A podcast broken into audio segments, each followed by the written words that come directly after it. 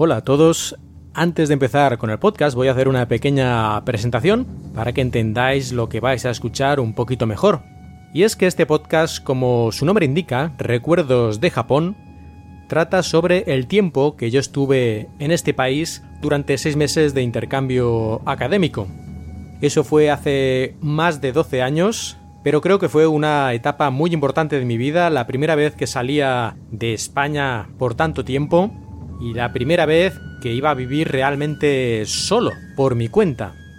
El podcast está basado en el diario que yo escribí durante el primer mes en el país, luego ya las cosas digamos que empezaron a ser demasiado interesantes como para perder el tiempo escribiendo, así que hasta ahí llegó la riada. Pero creo que resulta un diario bastante interesante y divertido, así que he decidido convertirlo en este podcast especial durante el tiempo que ha pasado desde que escribí este diario, algunas cosas a lo mejor ahora las diría de otra manera o explicaría de diferente forma, pero he decidido no tocar prácticamente nada, así que lo que vais a escuchar era tal como yo veía las cosas en ese momento. Y yo creo que ahí está gran parte del encanto y espero que disfrutéis de estos recuerdos de Japón.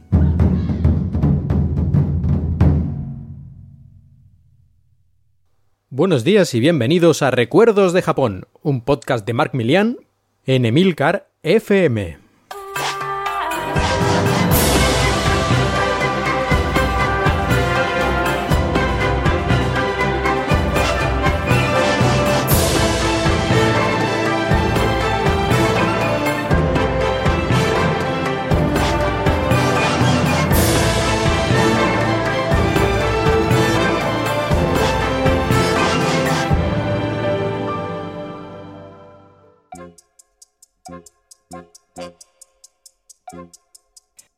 Desde abril de 2006 hasta el mes de septiembre me ha sido concedida una beca de la universidad para realizar un proyecto en la Universidad de Tecnología de Kochi, la llamada en japonés Kochi Koka Daigaku. Y es que, como podéis imaginar, la universidad está en Japón. Es la primera vez que salgo de Europa y la primera vez que me separo de mi familia por tanto tiempo. Y ya era hora. Aquí comienza la crónica de mi inexperiencia. Capítulo 1 El viaje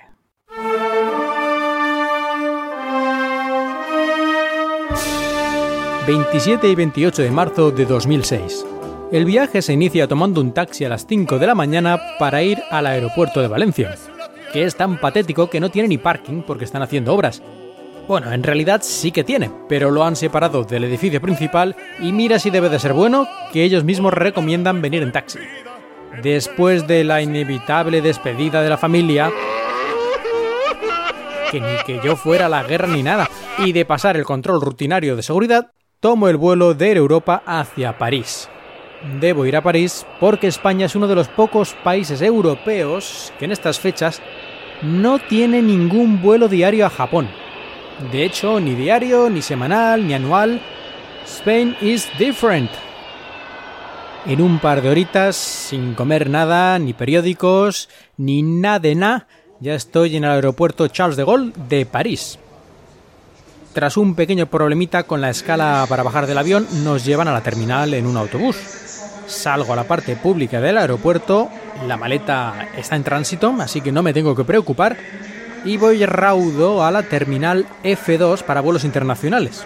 Paso el control de seguridad con un negro de dos metros registrando a diestro y siniestro y para adentro. A la una de la tarde ya llevo allí tres horas y es lo que tienen los transbordos aéreos, ¿no? Que o vas cagando leches porque se te escapa el vuelo o estás allí un montón de horas muerto de aburrimiento. Nos hacen cambiar una vez de puerta de embarque, pero por fin le doy el billete al asistente de la puerta. Un momento de terror porque parece que hay un problema con el billete, pero dentro. Fuera, ya que en realidad salgo al exterior del edificio donde tomamos el autobús, que ahora sí nos lleva al precioso, moderno y magnífico Boeing 777-300 blanco de Air France. 400 plazas, 16.000 kilómetros de autonomía, los motores más grandes del momento en un avión comercial, pantallas LCD a todos los asientos, gran altura interior, pero nada es perfecto. Acabamos de despegar con unos vientos racheados que para qué ir a Portaventura o a Disneylandia si tenemos estas cosas. Y ya tenemos que reiniciar el sistema multimedia, este que trae las películas, los juegos y todas estas cositas. El sistema, curiosamente, está basado en Windows CE. Suerte que esto no lo utilizan para el sistema de navegación del avión.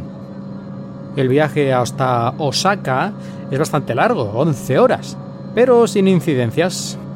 Nos dan comidita dos veces, podemos elegir incluso entre menú francés o menú japonés. Y para matar el tiempo me miro las películas de Harry Potter, puff, vaya tostón, e intento dormir, sin mucho éxito a pesar del cojinito y el antifaz que nos han dado.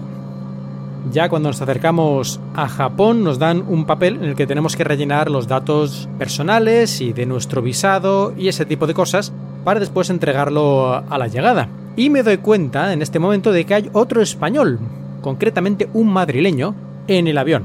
Resulta que es un friki que va a estudiar japonés a Osaka. Y no solo eso, sino que además es la segunda vez que va, así que supongo que el dinero no le falta.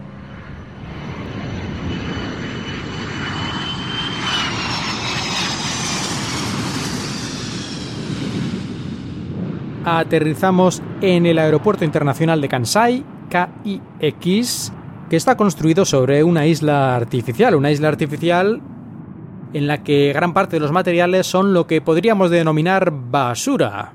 Esto sí que es reciclaje. Fecha 28 de marzo. Hora local 8 y 15 de la mañana. Bajamos del avión y mediante un monorail nos llevan hasta la terminal principal,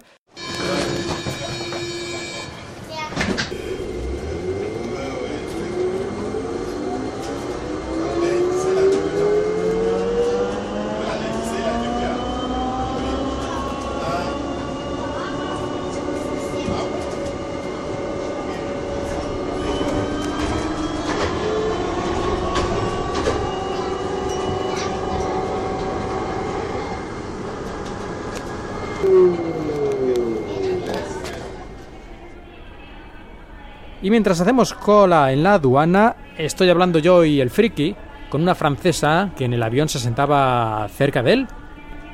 Charlamos sobre Japón y tal.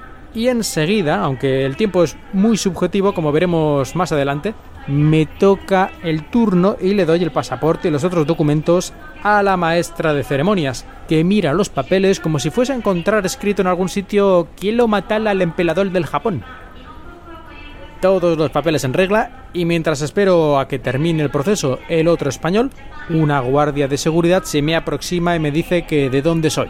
Le digo que de España y resulta que sabe hablar un poco de español. Pero enseguida llega el Hispafric y después de despedirme de la guardia de seguridad salimos al exterior del aeropuerto. Con su ayuda me consigo aclarar para poder comprar el billete de autobús que me va a llevar al aeropuerto internacional de Osaka, el ITM o también conocido como aeropuerto de Itami. Y es que resulta que debo ir ahí para tomar el segundo vuelo, el vuelo interno, que me llevará hasta la ciudad de Kochi, en la isla de Shikoku, a unos 200 kilómetros al suroeste. Ahora estoy en la isla de Honshu, que es la isla más grande de Japón, donde está Tokio, Kioto, Osaka y muchas otras ciudades, pero yo debo ir a la otra isla. Le doy mi tarjeta de visita, mi Meishi, a este chaval que estudia japonés y nos decimos adiós. Subo el autobús y pa'lante.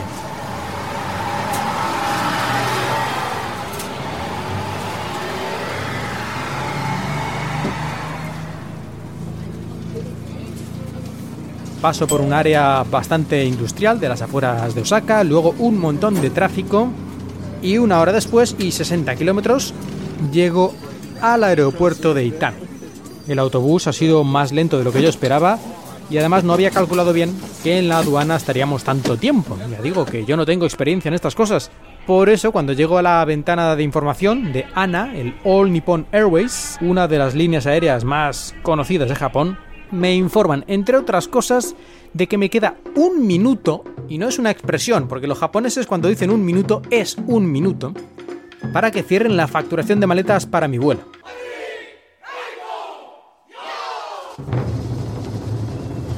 La cola general de facturación es larguísima y es imposible conseguirlo a tiempo. Miro a la chica de Ana, la trabajadora, con cara de pánico y ella, sin pensárselo mucho, me coge la maleta y se salta a la torera todo un grupo de America Jeans, personas de Estados Unidos, y me factura el equipaje en un Please Plus. Y me dice que vaya cagando leches, con otras palabras, con muchas más reverencias, lógicamente, hasta la terminal indicada. Le doy las gracias al estilo de Soutendo y Genma Sao Tomé, o casi, y voy volando y sudando la gota gorda hasta la terminal. Llego unos 30 segundos antes de que se vaya el pequeño autobús que nos llevará hasta el avión.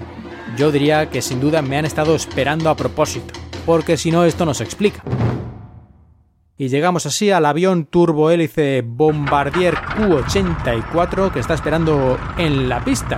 Un avión pequeñito, casi casi de juguete y que me recuerda algo que podría salir de la Segunda Guerra Mundial, aunque supongo que es mucho más moderno.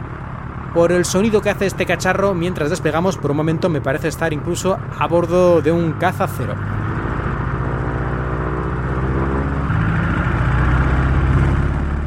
Las azafatas muy simpáticas incluso me preguntan si es necesario que digan las instrucciones de seguridad en inglés.